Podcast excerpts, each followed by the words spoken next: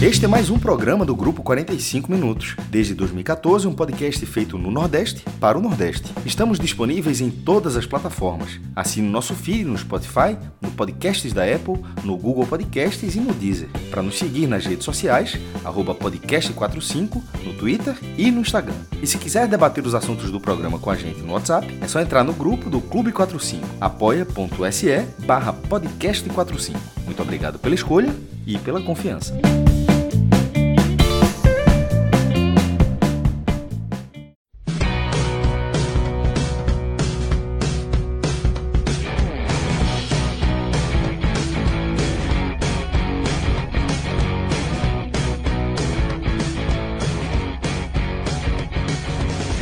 Sejam todos bem-vindos e bem-vindas a mais um Telecast.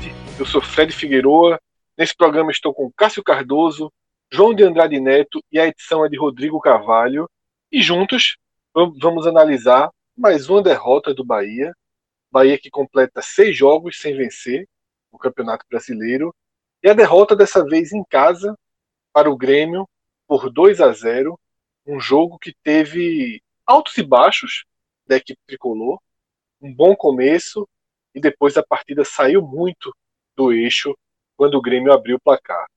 Cássio Cardoso, o que é que justifica essa derrota? Como é que você analisa esse desempenho do Bahia, o segundo depois da saída de Roger e o último antes da estreia de Mano Menezes? Fala, Fred, um abraço para você, um abraço para todo mundo que está ouvindo a gente. O Bahia hoje tinha uma boa oportunidade, né, para voltar a vencer na Série A. Não porque o Grêmio chegou desfalcado de cinco peças importantes. O Grêmio realmente perdeu peças importantes para esse jogo. Pierre, Jean-Pierre, né? O PP, a dupla de zaga. O Maicon tem um controle de meio campo absurdo. Mas ainda assim é um Grêmio forte. Se olhar para a escalação do Grêmio, com tridente na frente de Alisson, Everton, Diego Souza, a zaga David Braz e Paulo Miranda, longe de ser um time que, que por causa dos desfalques seria um time frágil. Mas o que é que estava mais pegando para o Grêmio? O momento do Grêmio, né? O Grêmio vivia um momento também de instabilidade, de sequência de resultados ruins, seis jogos sem vencer, tinha vencido apenas na estreia, e esse era um cenário bom para um Bahia que, após a saída de Roger, trouxe um bom resultado e justo de Porto Alegre contra o líder do campeonato. O Inter, por exemplo, venceu mais uma vez em casa hoje. Então o Bahia foi o único time que tirou pontos do Internacional dentro do Beira Rio. Então isso é, dava um cenário favorável para o Bahia é, reforçar os status. O status recente de mais confiança após o jogo contra o Inter do Bahia e o status instável do, do Grêmio, que vinha na sequência muito ruim. E quando a bola rolou, a gente viu um Bahia com a formação bem parecida, pelo menos tática, em relação àquele time que jogou contra o Inter. É, o Zeca não jogou, a mãe dele, dele tá com um problema de saúde grave, e lógico que a gente aqui, todos nós, né, torcemos para que ela se recupere logo. Então não tinha condição de jogar. A mesma coisa o goleiro Anderson, tá? Anderson não foi relacionado porque a esposa dele tá com um problema sério de saúde também. É, eles têm um filho é, novinho e está passando por um drama familiar também, não foi sequer relacionado. O Anderson não deveria jogar, mas Zeca seria titular porque o Júnior Capixaba não podia jogar por questões contratuais. O Júnior Capixaba tem direitos é, vinculados ao Grêmio, está emprestado ao Bahia. Bom, ainda assim, Matheus Bahia foi escalado lado esquerdo, o goleiro era o Klaus, e o time foi para campo. Quando a bola rolou, um movimento muito interessante estava dando jogo para o Bahia. O Rodriguinho junto do Gilberto também na fase ofensiva, mais próximo do gol. E Elber jogando por dentro, pegando a bola e quebrando as linhas defensivas do Grêmio, já a partir do meio campo. E isso fazia o Bahia ser muito vertical e perigoso. O Bahia nos primeiros minutos criou boas chances. O Gilberto chutou uma bola para a boa defesa do Vanderlei. Depois o Gregor no segundo pau perdeu uma bola é, é, após um cruzamento. Teve também um lance do Gilberto que perdeu uma oportunidade é, de cabeça sem goleiro, né? Tinha um zagueiro em cima da linha. A gente enxergou ali um Bahia que estava fazendo um jogo muito equilibrado e que tinha é, uma proximidade do gol. Parecia um, um time preparado para abrir o placar. Mas falhou. Falhou no momento crucial. E repito, o Grêmio, apesar do momento ruim, é um time qualificado. É um time que você não pode dar muita oportunidade.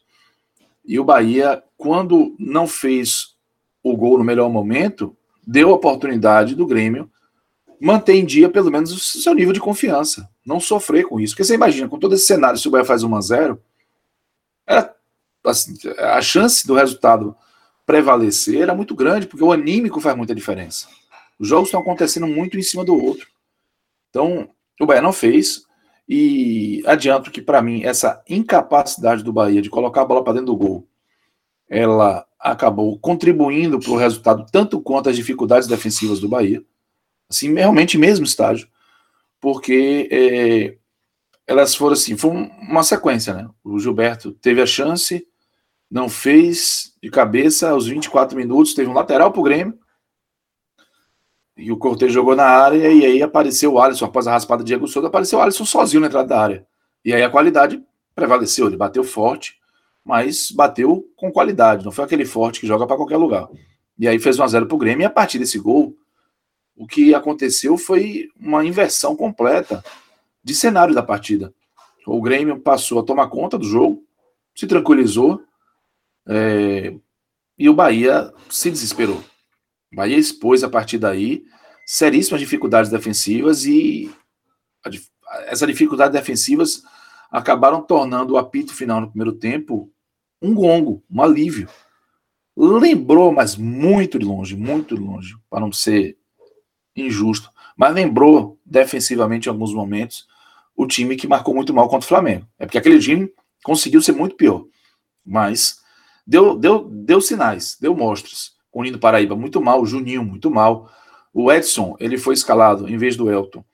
E ele com o Gregory não estava conseguindo proteger a entrada da área, tanto que o Alisson fez o gol ali na meia-lua, numa bola de, de sobra.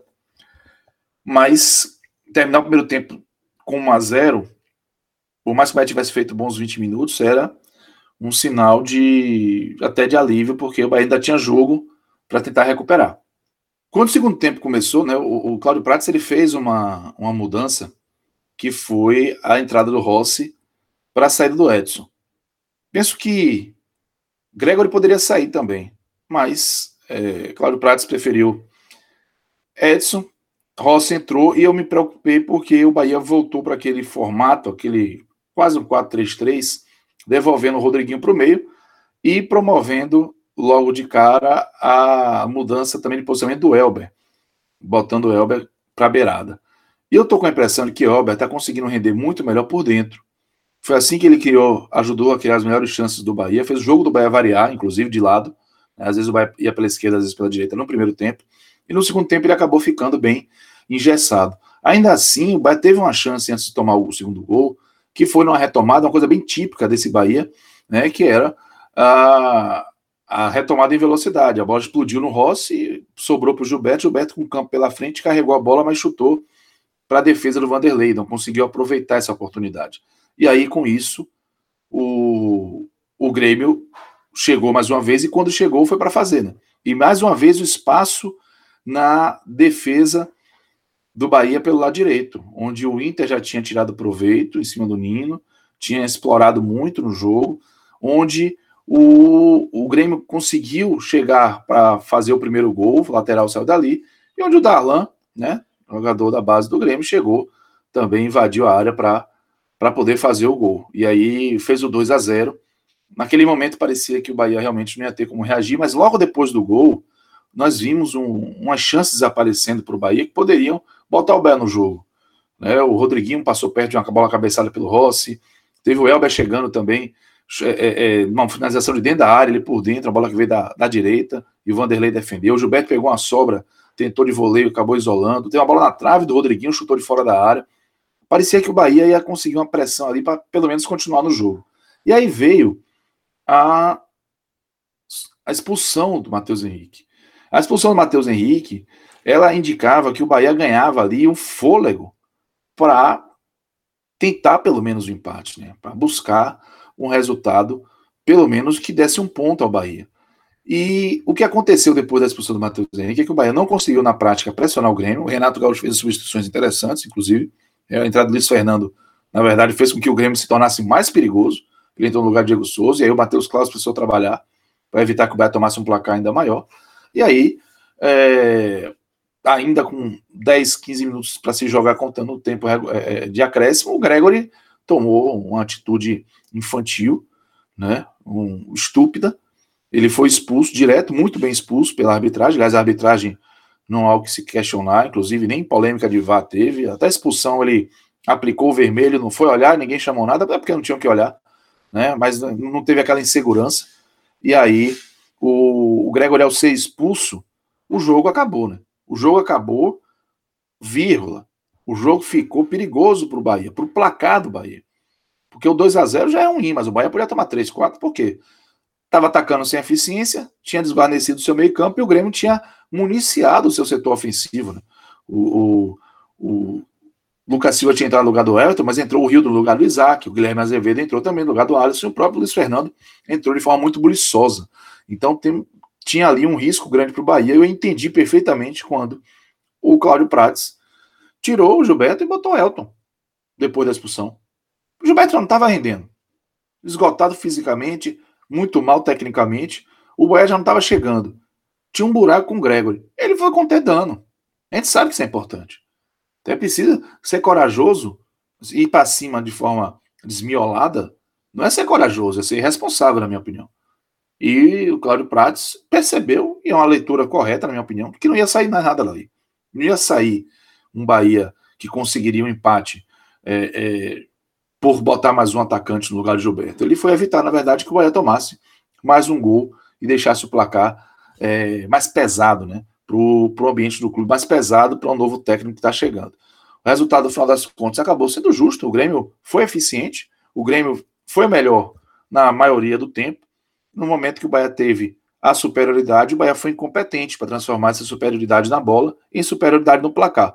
E aí, é, contra um time qualificado como um Grêmio, mesmo desfalcado, qualificado, é evidente que a dinâmica do jogo vai, vai variar. Fred falou de altos e baixos na partida, eu diria que foi alto e depois só baixo, no aspecto do Bahia. Mesmo nos momentos em que criou algumas chances no segundo tempo, não era uma criação qualificada como estava sendo aquela do primeiro tempo. E, de, de qualquer forma, eu trago também um, um dado ruim, o Bahia, a pior defesa ao lado do Bragantino, pior defesa de Série A de pontos corridos, cai para a segunda divisão, então precisa mudar isso, só não tomou gol na estreia contra o Curitiba. Por outro lado, se servir de alento, o Bahia passou por um corredor polonês, onde pegou Palmeiras, Flamengo e Inter, que estão nas cabeças do, do, do campeonato, e assim, jogando para isso. E o Grêmio, que apesar de não estar na, nas cabeças do campeonato, sabemos que é um time de muito potencial e que estava ali na zona de rebaixamento meio que como uma espinha, né, como um elefante em cima da árvore, porque é, não, não é algo que pertence ao Grêmio a esse Grêmio, pelo menos, está na zona de rebaixamento. Então, o Bahia passou por essa, esses quatro jogos é, sofrendo muitos danos, né? dois pontos apenas, despencou na tabela de classificação, mas a chegada do Mano Menezes vai coincidir com o momento em que o Bahia vai ter pela frente, é, tirando aí o Atlético Mineiro, né, que tem um, um modelo de jogo é, bem agressivo, enfim, o Bahia vai ter pela frente adversários mais equilibrados, mais dentro do seu prisma de, de qualidade, patamar de qualidade, e alguns até inferiores, para o Bahia tentar essa recuperação. Mas no momento é um momento delicado, um momento de atenção, que vai exigir muito dos jogadores e do próprio Mano Menezes para que o Bahia não entre em uma espiral tão negativa a ponto de botar o pé naquela zona de rebaixamento tão conhecida e de lá para sair é sempre mais complicado. João, trazendo você para o debate, eu queria abordar o seguinte ponto, o seguinte aspecto. É claro que o trabalho de Roger ele foi ele ampliou problemas que o Bahia já trazia. Roger não identificava os problemas, parecia grave a esse ponto, mas fundamentalmente se identificava, não trazia soluções, nem demonstrava muito incômodo, isso pelo menos em relação à sua atitude diante dos erros, diante dos defeitos do Bahia, ele tentava com que a coisa se corrigisse por tentativa e erro, por repetição, por insistência. E ficou muito claro que por insistência aquele Bahia de Roger não ia para lugar algum. Com dois jogos sem Roger, é claro que ainda tem muito do que fica da parte negativa do trabalho, como também vai ter um, um eixo positivo que Mano Menezes vai, vai pegar para construir a partir daí. Mas a pergunta que eu quero te fazer, João, é o quanto do momento negativo que alguns jogadores passam tem viabilizado qualquer, qualquer esquema de jogo do Bahia, qualquer escolha do Bahia dentro do jogo. A gente falou um pouquinho antes de começar a gravar, a defesa do Bahia, ela não só tem os piores números do campeonato, mas incomoda a facilidade com que os adversários chegam. Durante esse jogo, tá? Eu, eu, eu me vi revendo alguns momentos de Bahia e Flamengo. O que, o que aconteceu depois do primeiro gol do Grêmio poderia ter virado um Bahia e Flamengo. Foram duas, três, quatro chances completamente claras do Grêmio. Então, é, tem aquela característica que Cássio Cardoso já alertava desde a Copa do Nordeste, do Bahia dar uma desligada no jogo, mas também tem um excesso de espaço. E esse excesso de espaço envolve, ao mesmo tempo, laterais, volantes e zagueiros. Então, João, tem uma carga individual pesada também nesse momento do Bahia, né? Tem, tem muita. Tem muita. E, e assim, e também no ataque, né? Gilberto não passa por um bom momento. Gilberto tá numa seca de gols aí já há um tempo. E a derrota, essa derrota para o Grêmio, passa também pelas chances que Gilberto desperdiçou. Certo? Assim, tem, tem jogadores do Bahia rendendo abaixo em todos os setores do campo. É, mas, de fato, eu acho que o primeiro trabalho que Mano tem que fazer, e é uma característica de Mano, esse é o alento, é corrigir a questão da defesa. É uma defesa muito frágil e com queixo de vidro. Porque é, o que você falou, Fred, de é, quando o Grêmio abriu o placar, em determinados momentos, lembrou o jogo do Flamengo, eu acho que todo mundo percebeu isso. Todo mundo que estava vendo o jogo passou aquele filme de terror o torcedor do Bahia de algumas semanas atrás. Né? do jogo que demitiu é, Roger, né? Porque o Bahia, ele.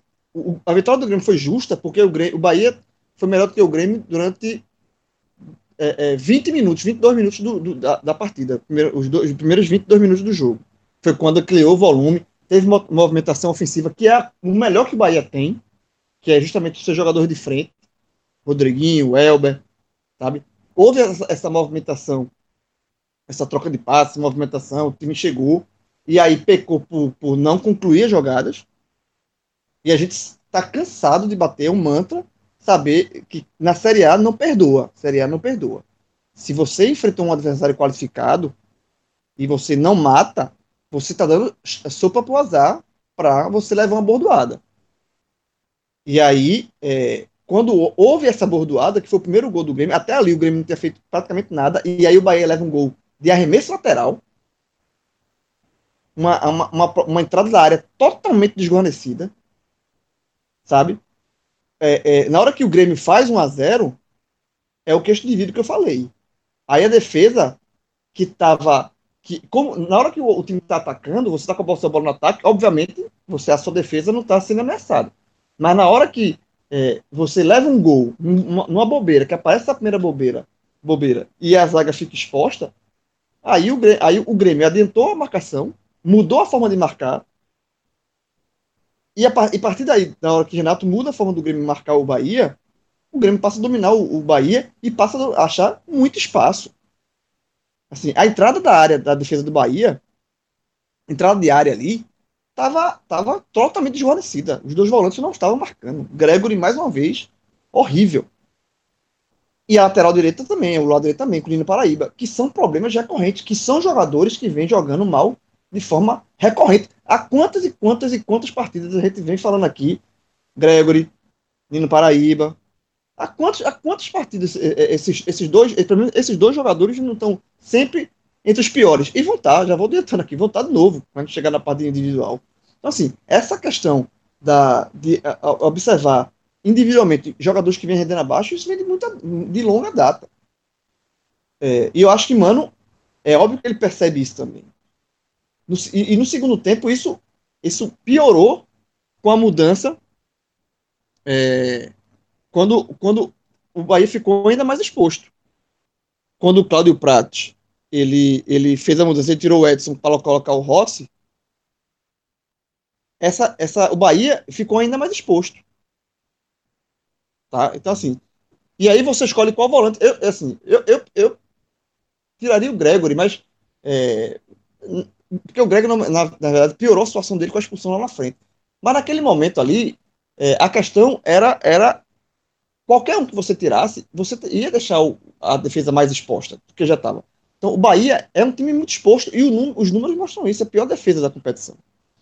Então, assim, é, eu acho que, que prim, a primeira coisa a se fazer do, do, trabalho de Mano Menezes, e é uma coisa que ele sabe fazer, é fechar a cozinha. E isso é um trabalho, é o beabá de quando você pega um time desarrumado. Sabe? Um time que tem, é, tem qualidades, o Bahia tem, tem qualidade, principalmente no setor ofensivo, mas tem que corrigir isso, porque se não corrigir isso, não adianta. O Bahia estava na Série A, que é uma série muito, é, sempre foi muito complicada. E, e você sair atrás e você levar um gol é chato, velho, para você buscar. É chato.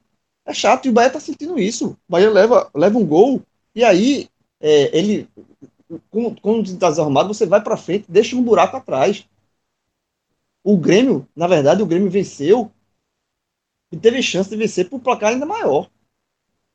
Porque os, espa os espaços apareceram. Depois que o Grêmio abriu o placar, os espaços na zaga do Bahia, eles foram uh, acontecendo durante o jogo inteiro. Em nenhum momento houve essa correção. Sabe? Em nenhum momento houve essa correção. O Gilberto continuou perdendo gol lá na frente.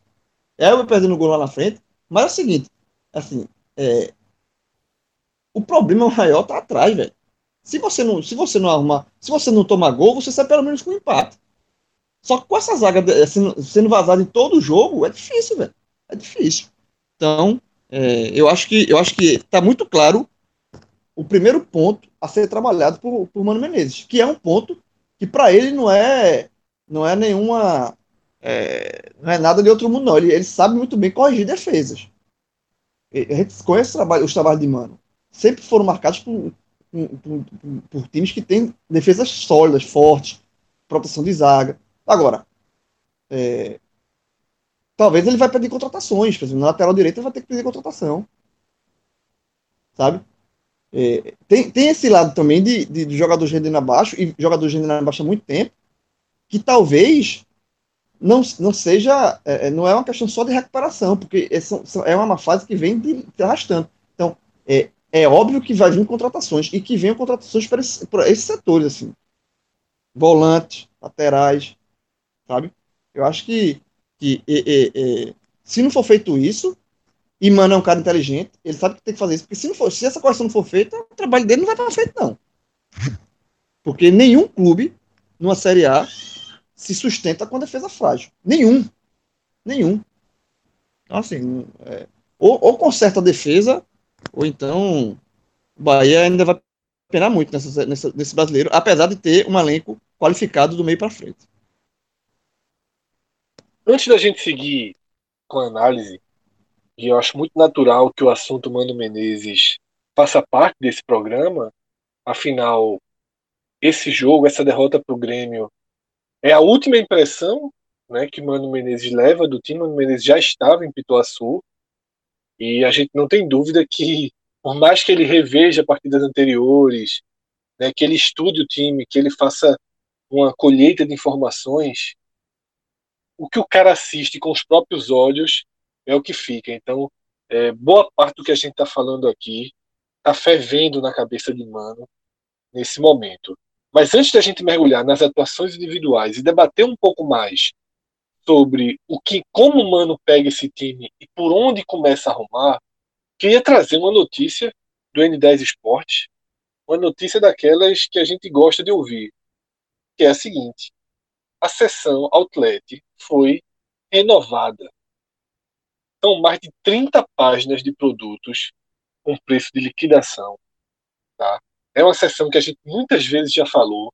Várias camisas de clubes de temporadas passadas por preços naturalmente mais baixos. E além desses preços mais baixos, Também vale o nosso código de desconto, podcast45, você ganha 10% de desconto e frete grátis nas compras acima de 100 reais. Ou seja, são três vantagens diretamente relacionadas ao preço, diretamente relacionadas ao que você vai gastar para escolher o seu produto. Como eu falei, tem camisas de coleções anteriores, tem camisa do, do Bahia ainda da época da Umbro. Então, quem quiser ter uma camisa do Bahia por um preço muito barato, Sai de é 70 muito reais. barato mesmo. Exatamente, Já sai de vi. 70 reais. 70 e 71, 72 reais, um negócio assim. Um frete grátis. Então, quem quiser uma camisa do Bahia ainda da época da Umbro, tem essa oportunidade, mas tem vários outros produtos. Tem camisa do Barcelona, tem camisa da Juventus, tem camisa de vários clubes internacionais, tem calção, tem uma série de camisas da Nike muito legais, camisas de algodão, camisas para o cara é, não necessariamente fazer uma atividade física, muito legais. Esse, esse acervo de camisas da Nike me chamou a atenção. 59, 69, isso sem o nosso código, que ainda vai tirar 10%. Então tem uma série de vantagens. Você pode digitar N10 Sport, tá? esse esporte escrito em inglês, com S no início e S no final, n10sport.com.br barra outlet. Você já vai direto, você não perde nem tempo. Se você digitar do jeito que eu falei, você já, você já vai direto vai conhecer essas opções que a gente está dando aqui. Lembrando que ainda tem uma outra grande vantagem, a gente sempre reforça isso, que é justamente o elo com o podcast 45 minutos. Esse elo da N10 com o podcast traz mais segurança para sua compra. Você sabe que qualquer problema que você tenha, você não vai mandar e-mail, você não vai entrar em contato. Você vai procurar a gente, pode procurar a gente aí no Twitter, tá? no Instagram. Se você fizer parte do Clube 45, já procura a gente direto no WhatsApp.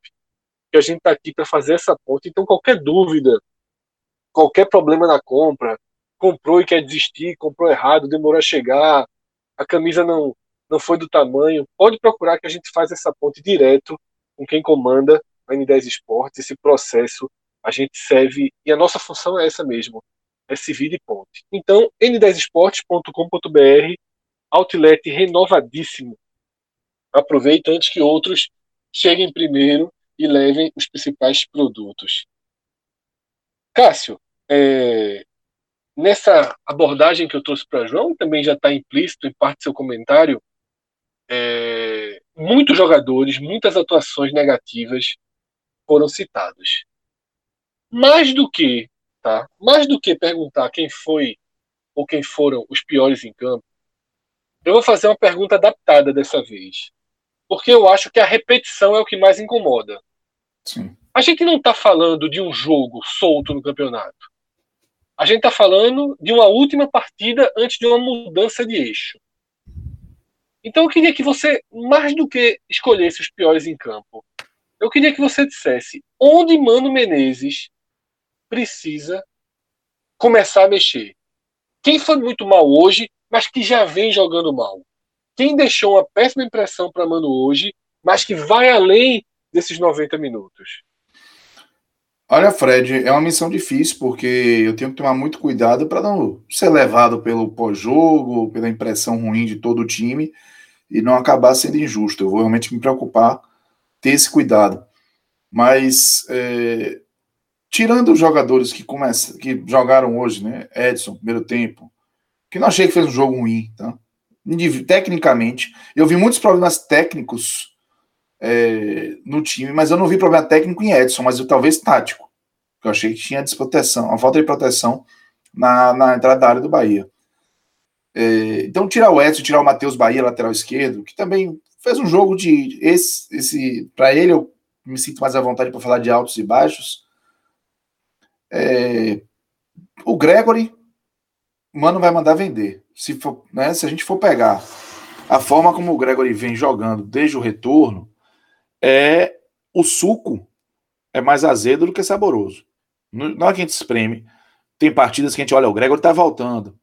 Mas tem outras que a gente se pergunta onde está o Gregory dos dois anos anteriores. E hoje ele fez uma partida em que oscilou muito. Primeiro tempo foi até um primeiro tempo honesto, mas tecnicamente, né, taticamente não. Mas o segundo tempo foi de todo ruim. E foi assim, É, o, o, último ato foi a expulsão estúpida, né? A expulsão injustificável. Pela atitude dele, né? Não por qualquer erro de arbitragem. Ele seria um, uma peça questionada. Se o Mano Menezes chegar hoje no vestiário e eu com o Bellingham, Bellingham tem uma proposta aí de 17 milhões para o Gregor para a Turquia. Posso vender ele? Mano vai chamar o Bellingham de maluco. Eu acho que o Belintani, nesse momento, não devia nem passar para Mano. Já tem que dizer, ó, mano. Eu a entendo. Gente conta, a gente não conta mais com esse jogador. Esse jogador, até pelo momento da temporada. Porque sabe? parece que ele tá com a cabeça fora do Bahia. É. A, a, a, expulsão foi um jogador que não tá comprometido com o jogo, porra. Eu, eu, eu fiquei revoltado com a expulsão, porque assim, o time tava com um jogador a mais, tava buscando ainda, meio de mas tava buscando, tava... aí você é expulso de forma irresponsável, vermelho direto. É a expulsão de um cara que não tá com a cabeça no jogo, não tá com a cabeça no clube, sabe? Eu acho que além da má fase, existe uma má fase já duradoura de Gregory, e eu acho que além da má fase existe uma falta de, de ele não tá conectado, velho, com o dia a dia dele, que é o, o dia a dia dele é o Bahia. Ele não está conectado, eu não sei se proposta mexer a cabeça dele, não sei, eu não sei. Mas que claramente além da questão técnica, além da questão que ele está rendendo mal, eu acho que um, um, existe uma, uma, falta de sintonia dele com a realidade que ele está vivendo. Sabe? Eu acho que ele não está com a cabeça no Bahia, não. Então, é, com esse cenário, é, Mano Menezes ia dizer: olha, não dá para ser com esse, esse garoto aí. Ele vai tirar o menino. Ele vai dizer: ó, esse, não dá para ser com o lateral do jeito que você tem. Ele vai querer tirar o Juninho. Um zagueiro displicente, e talvez sobre para o Hernando. Que o Juninho, o Hernando, eu não estou conseguindo identificar problemas tecnicamente, né? Problemas específicos do Hernando, tecnicamente. Identificar. Eu tenho talvez botar uma lupa no desempenho dele. Mas ele está fazendo parte de uma zaga que está com um, um problema sério de segurança. Então é capaz, sem brincadeira, é capaz de maneira dizer assim: deixa o goleiro aí, mas troca toda a minha linha, minha primeira linha. Porque o Matheus Bahia vai acabar sobrando. Mas ele vai lembrar que é o Zeca, vai lembrar que é o Juninho Capixaba, que também tem problemas defensivos. Então, essa linha defensiva do Bahia, provavelmente, e eu estou falando da hipótese do Ano Menezes dizer assim: ó, vamos conversar aqui. Quem eu quero é esse aqui, ó. Pum. Lateral direito, dois zagueiros, lateral esquerdo. É capaz disso acontecer. E um cabeça de área. E eu vou dizer outra coisa. Ele vai olhar para Gilberto e vai dizer: Ó, eu preciso de um cara para revezar com Gilberto. Eu preciso de, de, de, alguém com capacidade de botar a bola para dentro do gol. Não dá para ter jogador miúdo na hora de decidir. E o Gilberto está oscilando, está sendo miúdo. E a, a, consequência é grande, a consequência é grave, né? É, um jogo de Série A, se você não decide, a coisa acontece, né? Pro outro lado. Foi o que aconteceu muito didaticamente hoje no jogo do Bahia contra o Grêmio. Então, você observa que eu falei de seis atletas, sabe? É, e são seis atletas, desses seis que eu falei, eu tiro o. Vamos lá tirar o Matheus Bahia, né? E não vou botar os outros dois laterais esquerdos. É metade do time. É metade do time. Falando de sequência ruim, de sequência que não agrega, que sequência que cria desconfiança. Então a situação realmente complica pro para o Mano Menezes e também para o Bahia, que vai precisar atender, né? Mano Menezes chegou, deu uma chancela no elenco, mas também deve ter soprado no ouvido que vai fazer uma avaliação. E hoje, de perto, a gente sabe disso, a diferença que faz ver jogo do estádio, Mano Menezes com certeza vai escrever um, uma lista maior do que imaginava para debater com a diretoria do Bahia. E o Bahia vai precisar pensar seriamente nisso, porque são jogadores que eram base, que eram estruturantes para as boas campanhas do Bahia, vamos chamar assim, é, em outros momentos, mas que estão sendo absolutamente nocivos ao, ao time no atual momento. Ah, você quer? Ah, vou só para escolher, vou escolher Gregory pior, tá? Ah, é, mais uma pergunta, Cássio, antes de passar para João. A tendência, tá? Você quando escolhe um treinador, você traz junto um perfil de atuação, você traz junto um perfil de comportamento, uma linha de ação e uma faixa de mercado. Preocupa financeiramente o tipo de reforço que Mano Menezes pode pedir? Preocupa. Quando eu falei que o Bahia precisava ter muita atenção ao pós-Mano, eu não falo porque o Mano é um técnico ruim. Eu falo porque é o perfil dele. O perfil de Mano é um perfil de quem vai buscar o resultado a todo custo. O perfil do Bahia é o perfil dessa diretoria de quem dá ao técnico autonomia. E no momento atual essa autonomia é ainda maior, porque é um técnico que chega para respaldar a diretoria do futebol e não o contrário. Então, o Mano Menezes, ele está acostumado com jogador de alto nível. Lógico que ele não vai chegar e não vai pedir o Thiago Neves, eu espero, né? Mas eu não duvido que ele vá buscar um atleta, dois, três, quatro, cinco atletas de três dígitos de salário e partindo de 150. Aí vai apertar o juiz do Bahia. E é aí que entra o risco. É aí que entra a preocupação e o cuidado que o Bahia precisa ter, e eu falo muito mais é, como como um conceito do que necessariamente como um alerta ou, ou, ou, tendo qualquer tipo de, de histórico recente que me faça acreditar que o Bahia vai, vai cometer loucura. Eu não acho que o Bahia vai fazer isso, mas é um risco. É o Bahia começar a complicar a vida do, do seu, seu orçamento mais do que a pandemia, do que a, a, as, as, as novas realidades provocaram de estrago. Então, por quê? Porque está tendo uma sensação de urgência. O que é que isso acontece na urgência? Vamos fazer com um paralelo, eu não quero ser mórbido, mas você está com alguém com um problema de saúde muito grave, da urgência, faz o quê? Ah, não tem um plano de saúde que cobre. Vai deixar de internar? Não vai. Você vai vender um carro. Você vai fazer o que for. A pessoa vai ficar o tempo necessário lá porque está salvando. Essa lógica, não, ela pode até ser exagerada para o momento do Bahia, porque eu não acho que o Bahia vive uma terra arrasada, mas é uma lógica que caso os resultados não venham, ela vai ficar cada vez maior.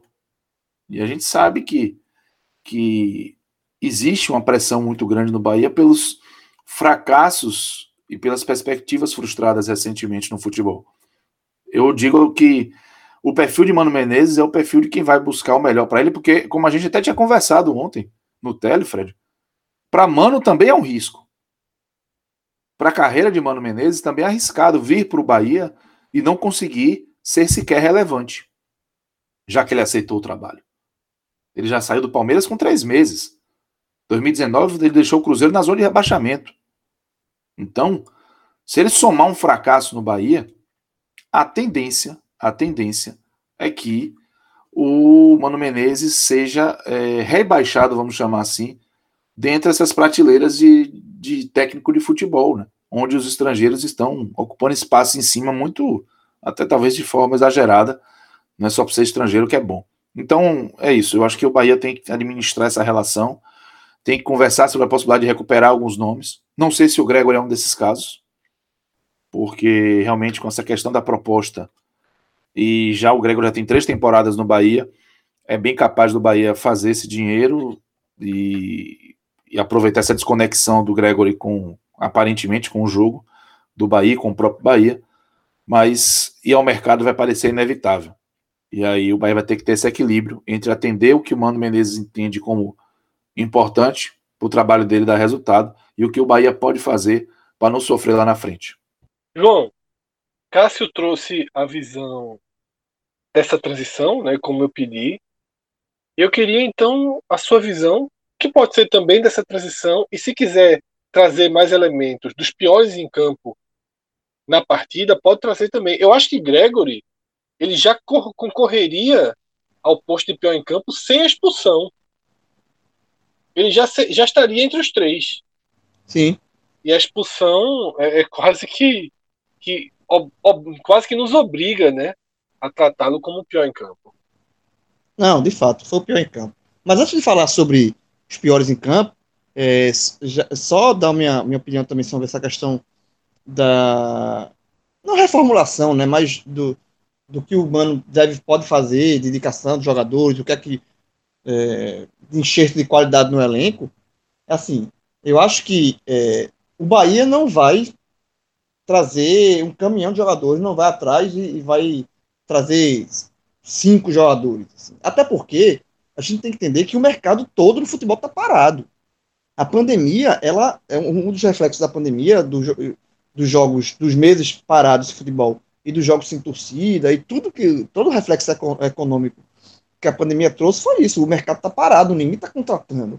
Não existe é, de jogadores assim uma, uma, uma é, isso você comparando com temporadas normais está muito abaixo. O mercado está muito parado. Então eu acho que até para contratar tá difícil. Eu acho que, mas se for para assim, três jogadores, você tem que trazer, vai ter que dar três, três tiros aí, tem que trazer três jogadores para reforçar. Eu traria um zagueiro, um lateral direito e um volante. Um lateral, e se, de, de, de, por ordem de, de, de, é, é, é, de prioridade, assim, o mais urgente, eu acho um lateral direito urgente. Não, Nino Paraíba não dá. Não dá. acho que é um lateral muito vulnerável. Um, volante, um, um volante e um zagueiro. Eu acho que esses três aí três, se, se o Bahia for mercado conseguir trazer três jogadores, um, um é, de qualidade para cada uma dessa posição, um jogador de qualidade para cada uma dessa, dessa posição, eu acho que eu acho que para por aí, sabe? Eu acho que manos, ó, mano, se dá satisfeito aí, e eu acho que é, é, esse mercado parado também, ele essa, essa inflação de jogadores, de jogadores muito caros, ninguém está contratando jogadores é, abrindo carteira para trazer três jogadores e assim com três dígitos, sabe? Não existe isso.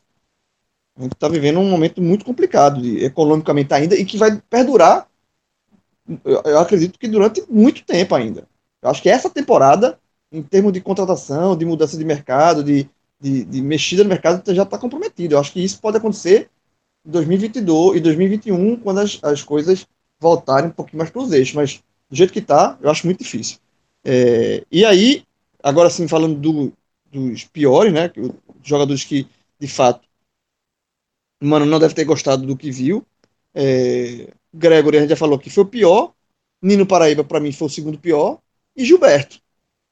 Tá? Porque é, é isso. Gilberto não, podia, não pode perder os gols que, está perdendo. O gol que ele perdeu no primeiro tempo de cabeça, sem goleiro. Sem goleiro. Então, assim, mas, por exemplo, Gilberto, é, o ideal é que Gilberto tenha uma sombra. Tem um jogador que faça sombra, que para quando o Gilberto não está rendendo, você coloca outro jogador que não, que não foi Fernandão. Não é Fernandão, e Fernandão já, Fernandão já está fora. Mas assim, é, nessa, nessa é, é, é, somatória de momento, de necessidade, mas de mercado, eu acho que trazer um, um, uma sombra para Gilberto, nessa lista de prioridades que eu botei, não só assim. Eu acho que não, não vai trazer. Sabe? Eu acho que se for para gastar dinheiro, tem que gastar dinheiro em outras posições mais carentes sabe? É, é, é complicado, é complicado, mas, mas é complicado pela, pelo, pelo momento atual do futebol no Brasil, de paralisação. Então, é, Gregory, mais uma partida ruim, porque é, veja a diferença de Gregory para Nino. Eu acho que os dois foram muito ruins, mas Nino é, a gente sabe as deficiências que ele tem na parte defensiva, a gente sabe que, que o, os problemas que Nino tem.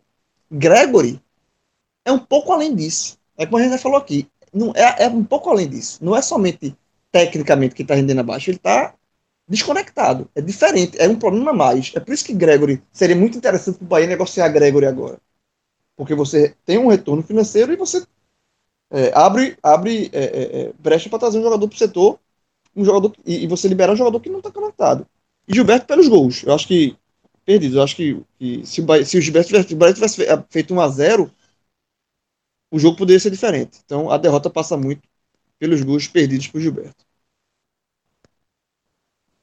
E alguém se salvou, João? Quem é que pode ter impressionado positivamente Mano Menezes para ele dizer, ó, pelo menos por aqui já tem um caminho para começar a reconstruir esse time? Eu acho que, que apesar, apesar dos gols, Matheus Claus não teve culpa nos gols. E eu acho que é um goleiro que passa é, mais uma vez, né? Assim, você vê Matheus Claus atuando, você não entende por que Anderson jogou tanto tempo como titular do Bahia, tendo Matheus Klaus é, como, como opção ali pro gol. Eu acho que ele é um goleiro que você, que, assim, nos dois jogos que eu vi, contra a Inter e agora contra, contra o Grêmio, ele, ele passa segurança. Se tiver que contar com ele, eu acho que, que no gol, ele, o Bahia, por enquanto, não tá. Assim, com o Matheus Claus, ele dá para segurar. Gostei do, do Elber, É, sabe, acho que Elber ele, ele jogou em, em funções diferentes ali, é, é, mais aberto, mais livre no primeiro tempo e, e, mais como ponta de fato, mas ele conseguiu, por exemplo, a expulsão, a, a expulsão do, do Matheus Henrique foi em cima dele, as duas faltas foram em cima dele. Então, assim, ele conseguiu dar ao Bahia a chance de você ter um jogador a mais. E aí, obviamente, quando você tem um jogador a mais, você é, a tendência é que você cresça na partida, né? Mas aí o, o Gregory fez o favor de, de pegar essa vantagem e jogar no lixo. Mas eu acho que Elber fez uma partida ok. Não tem mais do que isso, assim. Mas é, e fora isso, eu acho que eu acho que o Rodriguinho rendeu abaixo do que pode. Eu ficaria só com Matheus Claus e Elber. Para, assim, de uma impressão positiva, sabe? Cássio, tua visão dos melhores em campo e, pelo menos por essas atuações de Klaus, realmente é inexplicável, né?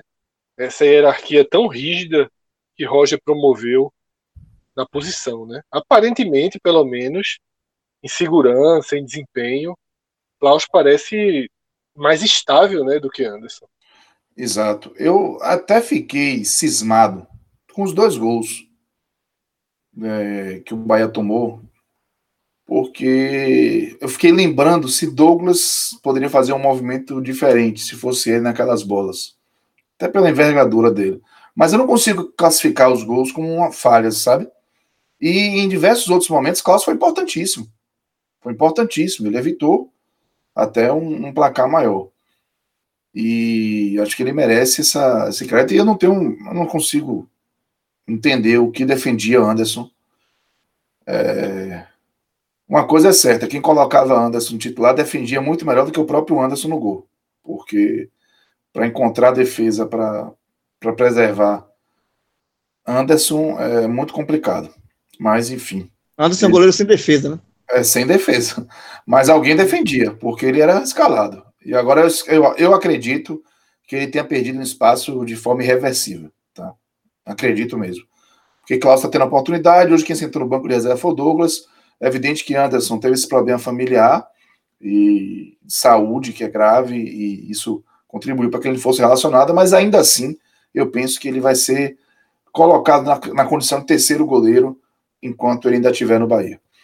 E aí, é, o que não, não é bom também, né? Porque você pode acabar precisando. E aí, é, Elber, eu gostei de Elber, e para mim, Elber vai acabar sendo o melhor. Acho que o melhor momento que o Bahia viveu no jogo tinha sempre o carimbo de Elber na jogada, sabe?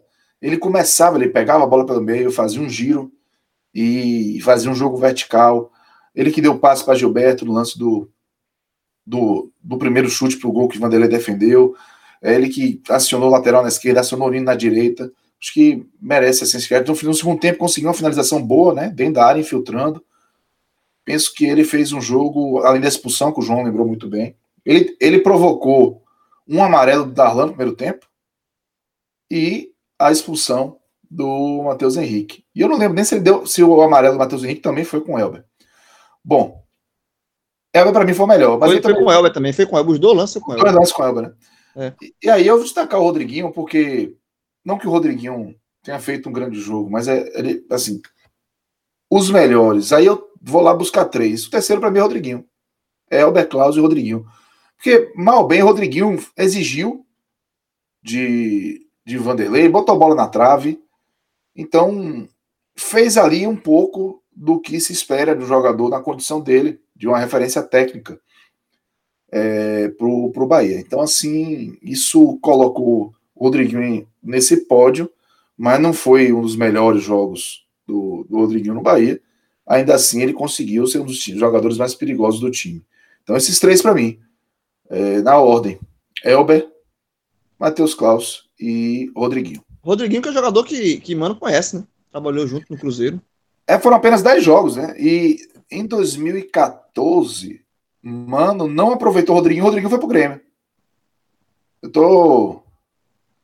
Tô, tô curioso para saber como essa relação vai acontecer, mas deu certeza que o Mano Menezes, quando viu o Rodriguinho no elenco, ele olhou, fez. E ele sabe, e ele sabe é. Que, a, que a referência técnica do time é Rodriguinho. Então. Com certeza. Com ele, certeza. É mais fácil ele extrair ainda mais de Rodriguinho do que, do que fazer qualquer é, trazer alguma imagem, é, lembrança negativa de Rodriguinho do passado. É, exato. Ano passado ele deve ter validado a, a, a contratação de Rodriguinho, né?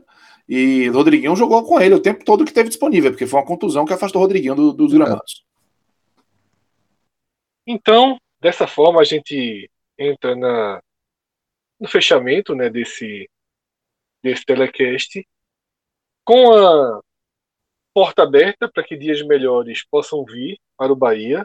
Acho que apesar da sequência muito ruim, Cássio Cardoso, logo na abertura, lembrou algo e a gente tem que ser é, coerente com o que a gente comenta. E eu me lembro muito bem, antes do Bahia entrar nesse corredor polonês, eu falei o seguinte: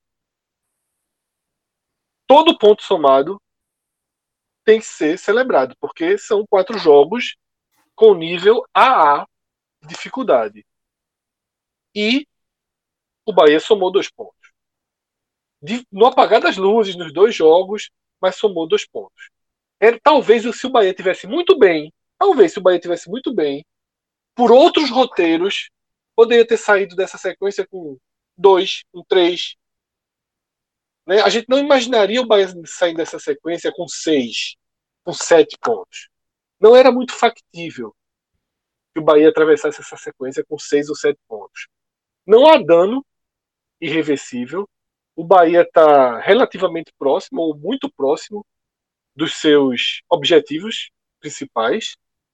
Tá? Não tem grande distância. Claro que a zona de rebaixamento está próxima, mas não acho que seja o caso ainda de olhar para baixo, de superestimar a crise que o Bahia atravessa.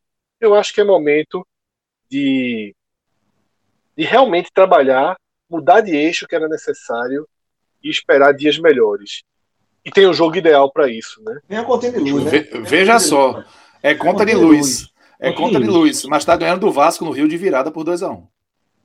Vem com tá. aquela taja, taja vermelha, aquela conta de luz que vem com aquela tajinha vermelha, vem mais cara. Assim. Tá na frente do Bahia, no momento. Tá na frente deixa... do Bahia. É, tá com deixa, É tá. conta de luz com. É conta de luz mesmo. Tá Veja, certo. é conta de luz com aquela tarifa vermelha. E deixar a conta mais cara. Mas tem que pagar. Então é isso. Dessa forma, fechamos esse telecast. Valeu, João. Valeu, Cássio. Valeu, Rodrigo. Obrigado a todos que chegaram até aqui. Lembrando que, se quiser mais conteúdo sobre esse jogo, Cássio Cardoso ainda vai detalhar mais essa situação do Bahia com vídeo e texto exclusivos tá, preparados para o site e para o aplicativo do Live FC. Cássio, Já. tem muita coisa ainda para dar uma, uma mergulhada, né, mexer nesse momento de passada de bastão né, para Mano Menezes. Sem dúvida, viu, Fred? Eu digo logo, já tem título, viu? O título é só spoiler do título, do texto. O problema é técnico. Esse homem é um gigante. Ao seu melhor estilo. Esse homem, esse homem é um gigante. Sigamos. Eu sou teu fã, pô. Eu sou teu fã. Ah, é, essa cidade é gigante também, meu irmão. Tamo junto.